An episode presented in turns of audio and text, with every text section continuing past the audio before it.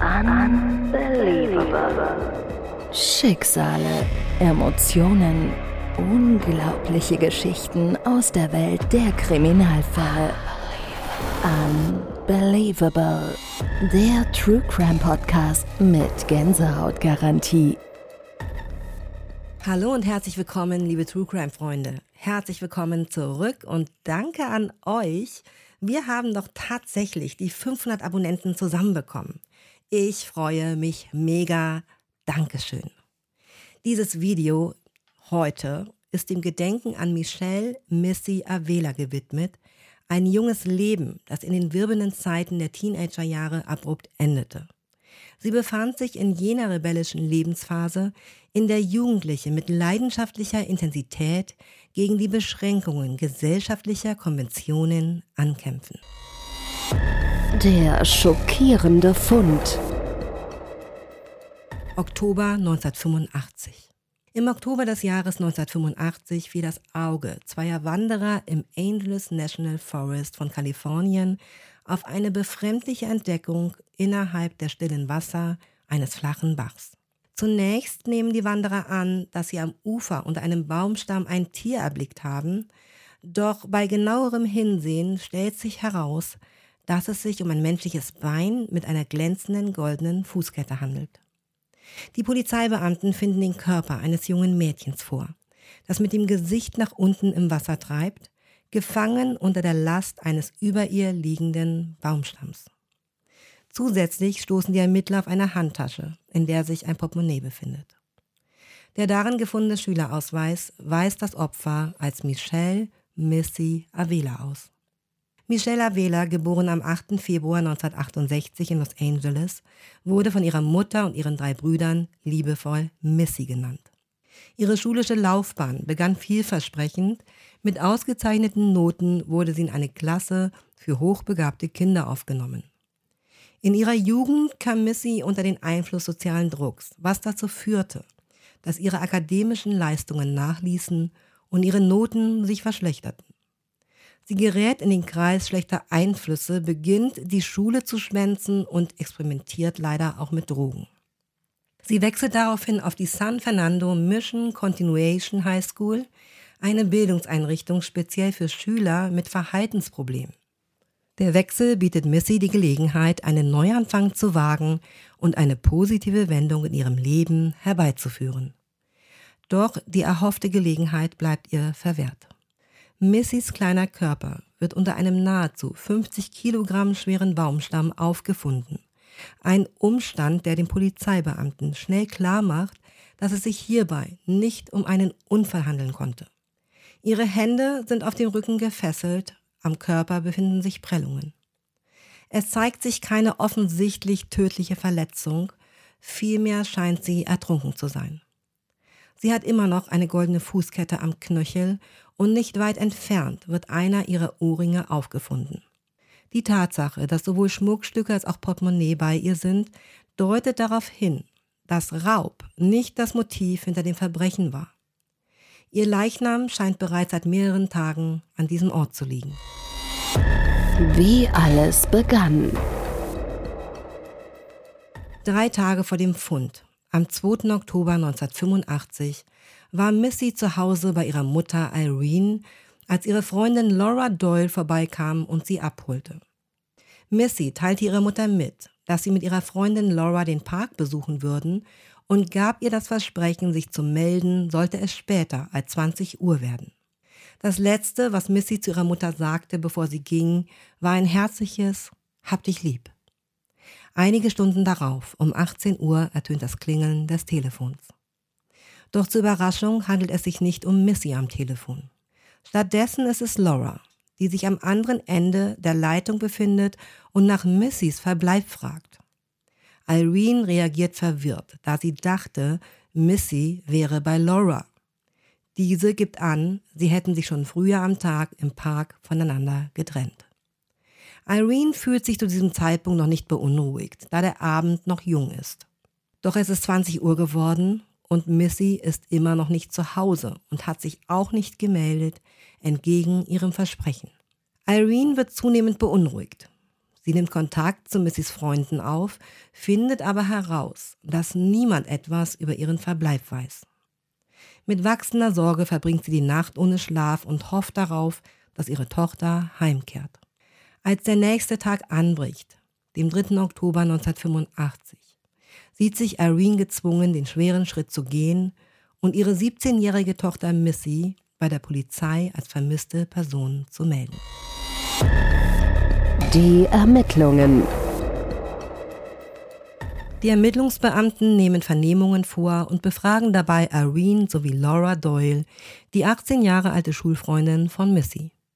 Laura gab an, dass sie und Missy zu ihrem bevorzugten Park gefahren seien.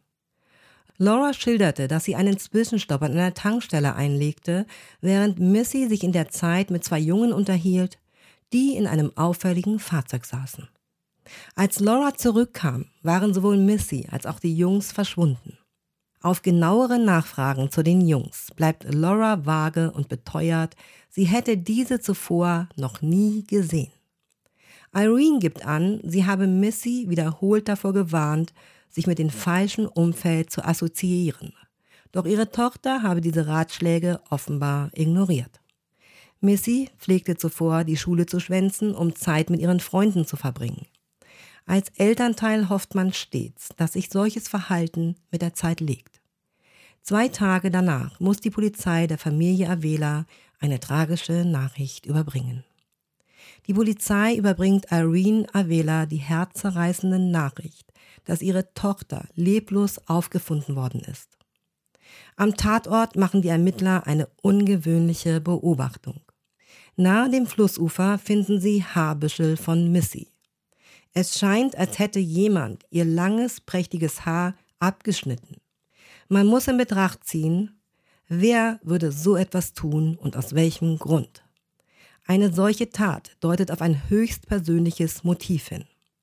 Welcher Mörder könnte Missy so sehr verachtet haben, dass er zu dem extremen Schritt übergeht, ihre Haare abzuschneiden? Die Suche nach der Wahrheit. Zu Beginn des Oktobers 1985 machen Wanderer eine düstere Entdeckung. Im flachen Wasser eines Flusses im Angeles National Forest in Kalifornien finden sie den leblosen Körper der 17-jährigen Missy Avila. Seit ungefähr zwei Tagen liegt Missy schon im kühlen Nass. Ihre Hände sind hinter ihrem Rücken gebunden, ihre langen Haare brutal gekürzt und ihr Körper ist unter dem Gewicht eines massiven Baumstammes gefangen. Missy hielt sich in einem Park in unmittelbarer Nähe ihres Zuhauses auf, gemeinsam mit ihrer guten Freundin Laura Doyle. Laura, die Missy als letzte lebend sah, berichtet, dass Missy ein Gespräch mit zwei Jungs führte, die in einem Sportwagen saßen. Polizeieinheiten durchkämmen über Tage hinweg das Gebiet um Aletta auf der Suche nach einem Fahrzeug und dessen Insassen, welcher der von Laura abgegebenen Beschreibung entsprechen. Ebenso begibt sich Missys Mutter Irene gemeinsam mit Missys bester Freundin Karen Severson auf die Suche nach den Jungs im Sportwagen. Karen, die vom Ableben Missys zutiefst schockiert ist, sichert Irene ihre Unterstützung zu und schwört, den Verantwortlichen für diese Tat aufzuspüren. Im Alter von acht Jahren kam Karen Severson, die heute 17 Jahre alt ist, mit ihrer Familie nach Aletta. Karen wird als Außenseiterin gesehen, das schüchterne, ungewöhnliche, neue Mädchen. Missy ist die erste, die sich mit ihr anfreundet und Karen in Schutz nimmt, wenn andere sie verspotten. Im Laufe der Zeit mausert sich Missy zu einer attraktiven jungen Frau, die viele Blicke auf sich zieht, im Gegensatz zu Karen, die weniger Aufmerksamkeit von den Jungs erfährt. Nun ist es Karen, die in die Rolle der Beschützerin für Missy schlüpft. Doch die Tatsache, dass sie nicht anwesend war, um ihre Freundin vor den Jungen im Sportwagen zu schützen, lastet schwer auf ihr. Obwohl Lauras Beschreibung der Jungen im Auto eher vage bleibt, gelingt es ihr, das Fahrzeug mit deutlich mehr Details zu schildern. Irene und Karen durchstreifen unermüdlich die Straßen auf der Suche nach dem besagten Auto. Wenn sie ein ähnliches Modell erblicken, zögern sie nicht, den Fahrer zur Rede zu stellen, aber all ihre Bemühungen führen zu keiner Spur der Jungen, mit denen Missy verschwunden ist. Der tragische Tod von Missy und das gemeinsame Bestreben, ihren Mörder zu finden, schmieden eine enge Verbindung zwischen Karen und Irene. Irene findet in Karen Trost, jetzt wo ihre Tochter nicht mehr am Leben ist. Karen Severson wird bei Irene, Avela und ihren Söhnen heimisch, indem sie bei ihnen einzieht. Missys Beerdigungszeremonie gestaltet sich zu einer zutiefst bewegenden Angelegenheit. Irene erleidet einen Zusammenbruch und wird zur medizinischen Versorgung ins Krankenhaus gebracht. Unterdessen tragen Karen und Laura ihre tiefe Trauer um den Verlust ihrer geliebten Freundin. Wenig später, nach Missys Beisetzung, erreicht Irene eine Kondolenzkarte von Laura, in der sich unerwartet 20 Dollar befinden. Geld in einer Trauerkarte zu finden, entspricht nicht der Norm und lässt vermuten, dass Laura vielleicht von Schuldgefühlen geplagt wird, weil sie Missy in ihren letzten Momenten im Stich gelassen hatte. Missys Tod und die bislang erfolglose Suche nach ihrem Mörder setzen Karen schwer zu.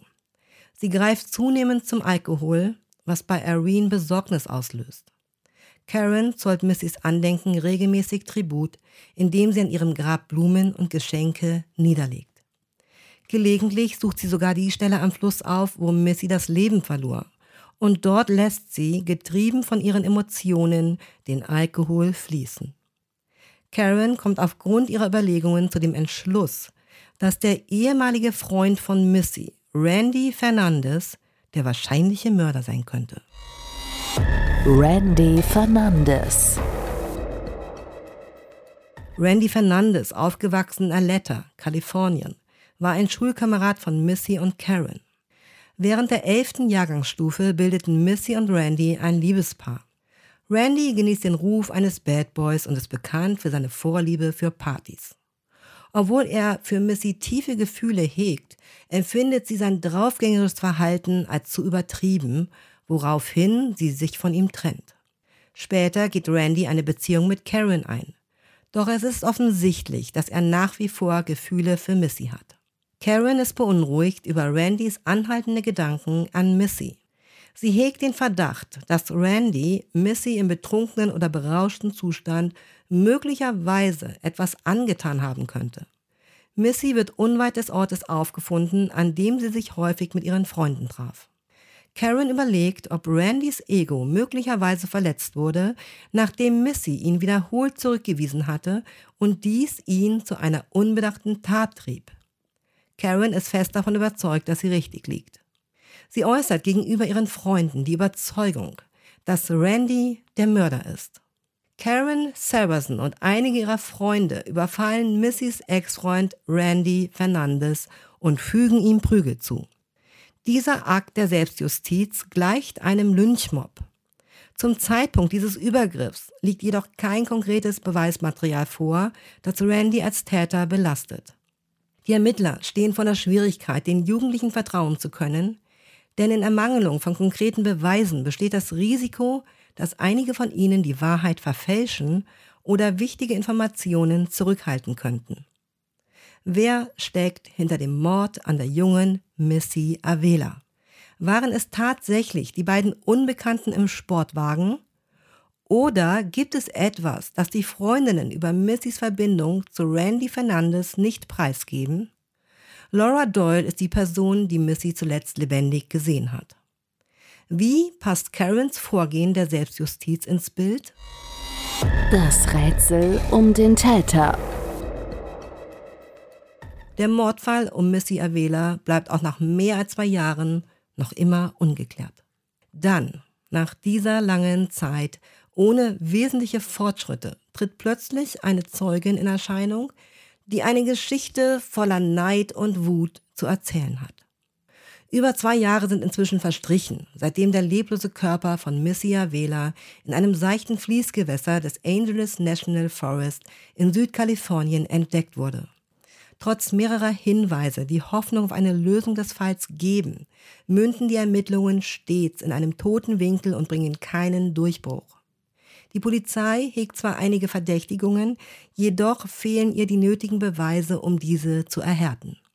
Die Ermittlungsbehörden stehen ohne Zeugenaussagen, fingerabdruckgestützte Beweise oder ein Geständnis da.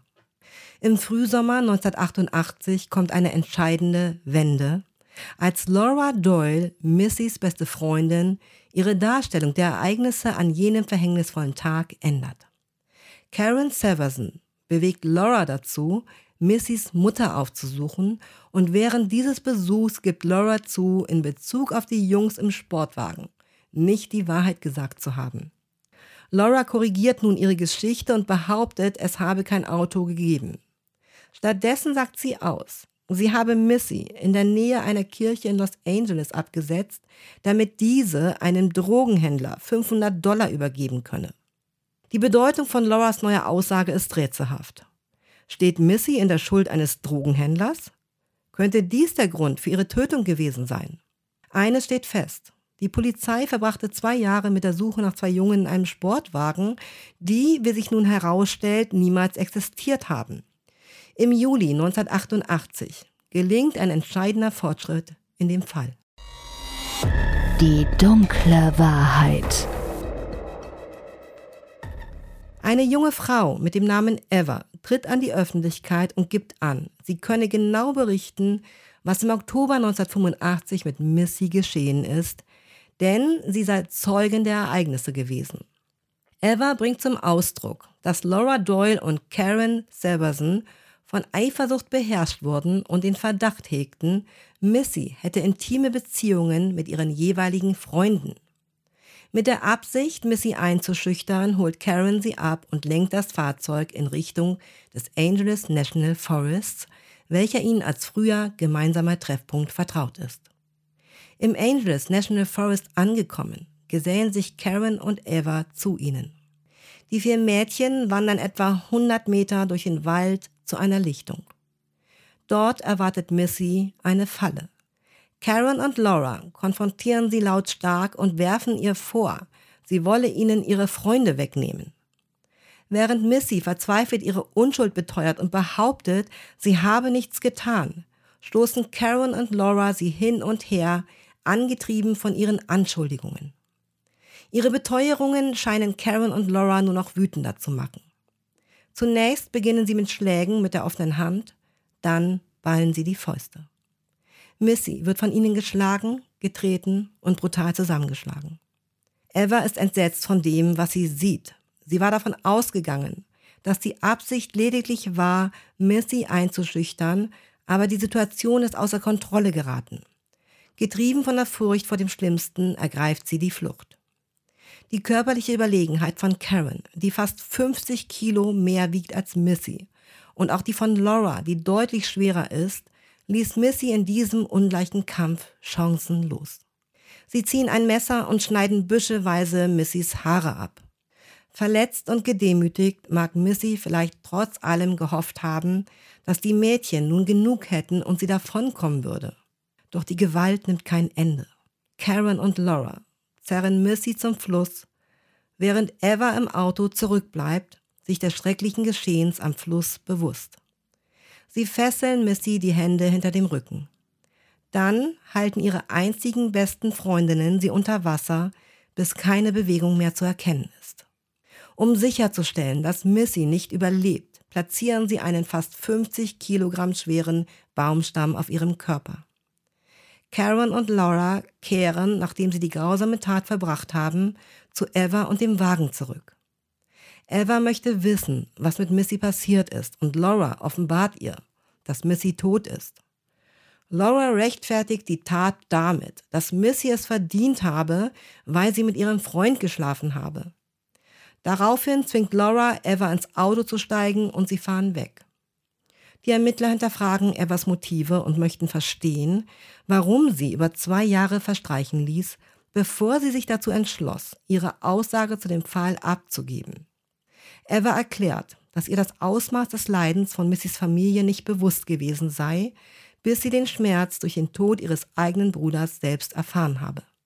Ihr eigener Schmerz über den Verlust ihres Bruders bewog sie schließlich dazu, die Wahrheit über das Geschehene zu offenbaren.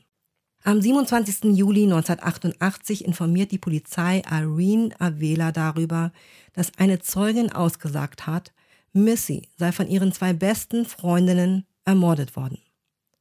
Irene ist zutiefst erschüttert und kann die Enthüllung nur schwer begreifen. Die Mädchen, die zusammen wie Schwestern aufgewachsen waren, sind plötzlich in einem Abgrund aus Verrat gestürzt. Karen hatte sich in Irenes Leben eingegliedert, lebte in ihrem Haus, benutzte Missys Zimmer und trug sogar teilweise ihre Kleidung. Eine Situation, die nun in einem ganz anderen Licht erscheint. Die Festnahme. Am 29. Juli 1988 werden Karen Severson und Laura Doyle wegen des Verdachts, Missy Avela ermordet zu haben, von der Polizei verhaftet. Missys Mutter ist immer noch fassungslos und kaum in der Lage zu akzeptieren, dass ausgerechnet die beste Freundin ihrer Tochter zu so einer entsetzlichen Tat fähig war. Die Staatsanwaltschaft führt Neid als Hauptmotiv für das Verbrechen an. Wochen vor dem Mord kam es zu einem Vorfall, bei dem Karen Missy schlug und sie mit einer Flasche bedrohte. Karen prophezeite, dass Missy jemandem begegnen werde, der sie für ihre Taten töten würde. Vor Gericht sagt Lauras Ex-Freund Victor aus, dass er die Beziehung zu Laura aufgrund ihrer übermäßigen Eifersucht beendet habe. Victor berichtet vor Gericht, dass Laura ihn einmal beim Gespräch mit Missy gesehen habe und unmittelbar wissen wollte, worum es ging. Sie verhielt sich dabei so aggressiv, dass er sie aufforderte zu gehen. In seiner Aussage erwähnt er auch, dass Laura Missy bedroht habe und zitiert sie mit den Worten, ich werde diese Schlampe töten. Karen und Laura projizieren die Schuld für ihre eigenen Schwierigkeiten mit Männern auf Missy. Währenddessen legt die Verteidigung nahe, dass Eva möglicherweise im Voraus von den tödlichen Absichten ihrer Freundinnen wusste. Die Verteidigung argumentiert, dass Eva, wenn sie den Mord nicht selbst beobachtet hat, auch nicht in der Lage ist zu schildern, was genau geschehen ist. Die Staatsanwaltschaft strebt eine Verurteilung aufgrund vorsätzlichen Mordes an. Doch die Geschworenen zeigen sich nicht vollends überzeugt davon, dass Laura und Karen mit der festen Absicht in den Wald gegangen waren, Missy zu töten. Nach zweitägigen Beratungen sprechen die Geschworenen Karen Severson und Laura Doyle des Totschlags an Michelle Missy Avela für schuldig. Karen Severson kommt am 9. Dezember 2011 nach einer Haftdauer von 23 Jahren und sechs Monaten frei. Laura Doyle wird im Dezember 2012 nach verbüßten 22 Jahren Haft entlassen. Boah Leute, was war das bitte für eine tragische Geschichte? Ich frage mich, warum hat Missy sich ihrer Mutter nicht anvertraut, dass es Probleme mit den Freundinnen gab?